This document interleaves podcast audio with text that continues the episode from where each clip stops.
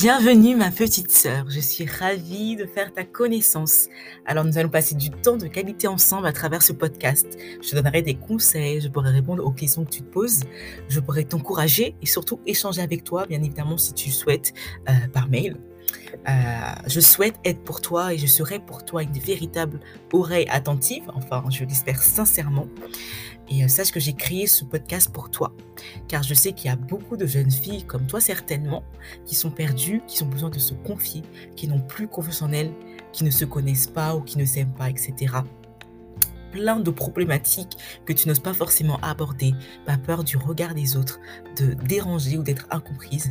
Mais sache que à travers ce podcast, tu verras que tu n'es pas n'importe qui, que tu es précieuse, que tu as de la valeur, que tu as de l'avenir.